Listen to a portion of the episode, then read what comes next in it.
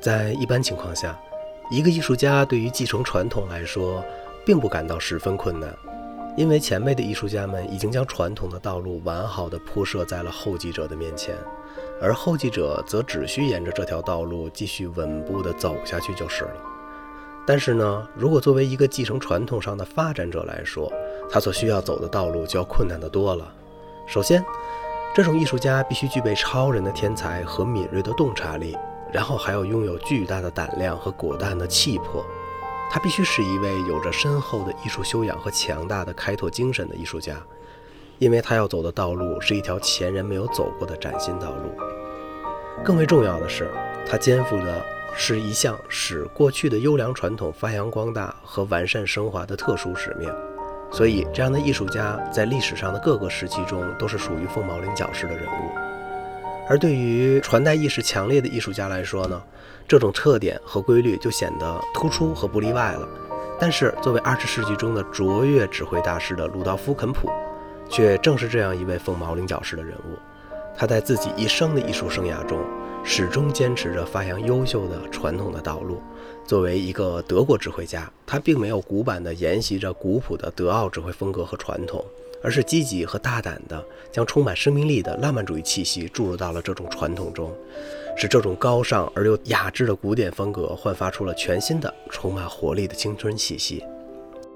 鲁道夫·肯普于1910年出生在德国的波伊利茨。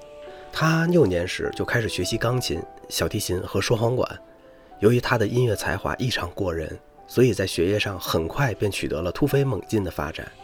年龄稍大以后，他就进入了著名的德累斯顿音乐学院。1928年，以优异的成绩从德累斯顿音乐学院中毕业，随后立即进入到了多特蒙德歌剧院中担任首席双簧管演奏员。从1929年开始。他又进入到了著名的莱比锡格万特豪森管弦乐团，直到1936年，他一直在这个德国闻名于世的老牌乐团中担任首席双簧管演奏员。1935年，肯普作为指挥家，首次在莱比锡指挥了洛尔钦的歌剧《偷猎者》，并且获得了意想不到的成功。从这以后，肯普便将自己的专业转到了指挥方面。从1935年开始，一直到1942年。肯普始终在莱比锡歌剧院中担任合唱指挥。到了1942年，他终于被克姆尼茨歌剧院聘为常任指挥。六年之后，卸去克姆尼茨歌剧院常任指挥职务的肯普又被魏玛歌剧院招聘去而去，担任了一年这家歌剧院的常任指挥。1949年，肯普被大名鼎鼎的德累斯顿国立歌剧院聘为艺术总指导和常任指挥，从此开始确立了其世界一流指挥大师的地位。肯普在德累斯顿的出色工作显示出他的极高的指挥天才。这期间，他指挥上演了大量的歌剧作品，从而成为当时一个著名的歌剧指挥家。肯普的杰出天才被充分认识到之后，他所参与的国际指挥活动就更加广泛了。1952年，他担任了慕尼黑歌剧院的艺术总监和首席指挥，继而又在维也纳国立歌剧院中担任了一年指挥。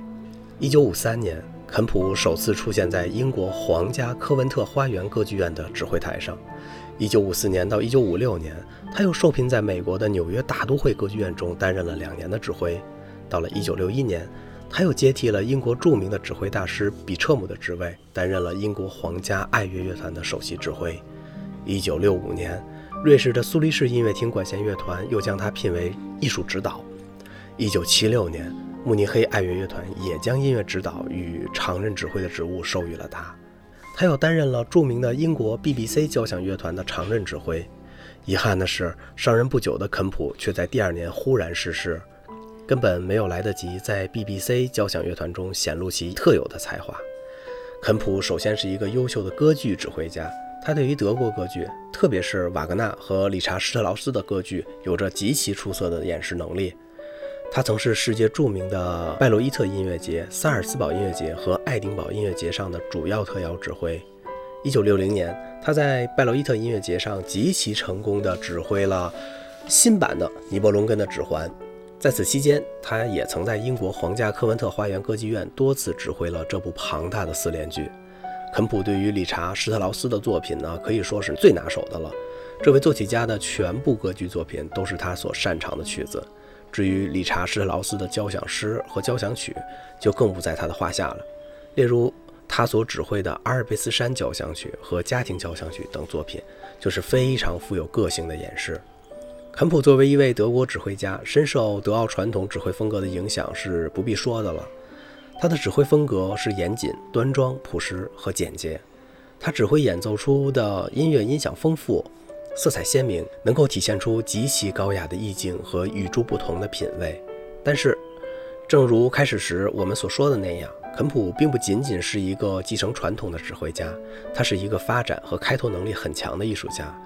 在遵照传统而完好地保持了作品的整体结构和严谨的布局之后，肯普将浪漫主义的情感因素大量的汇集在其中，使音乐作品显得更生动、鲜明和感人。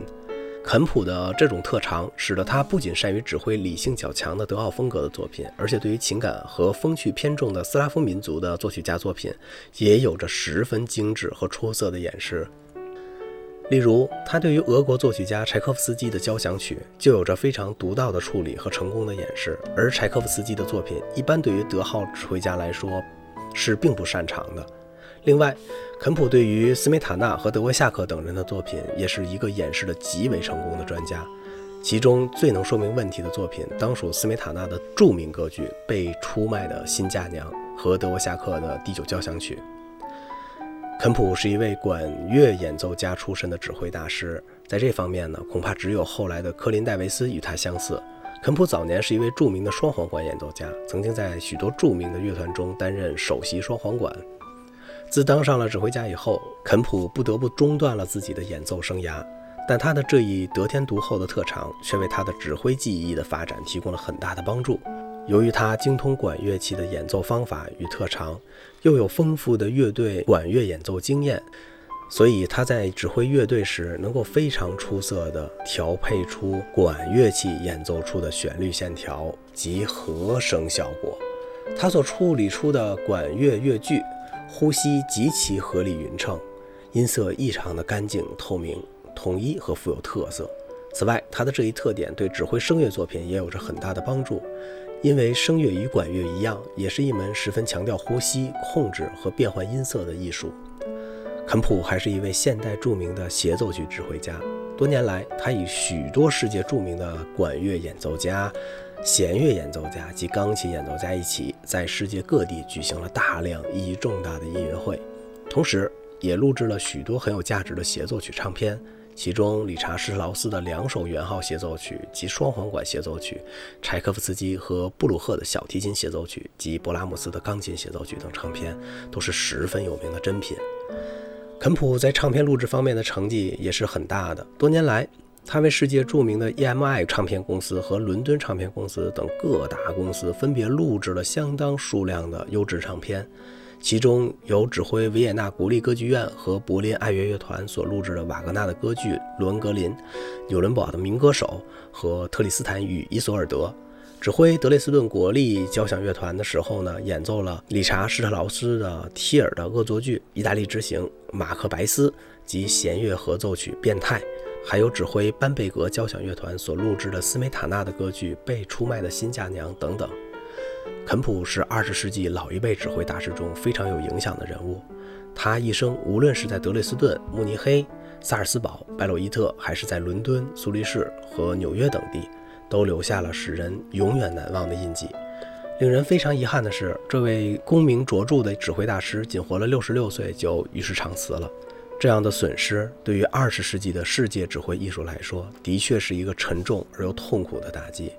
所幸的是，他的精湛指挥艺术已经通过所录制的大量唱片而完整的留给了后人，而这些万般珍贵的经典文献，也永远变成了后代指挥家们所学习和效仿的绝好资料。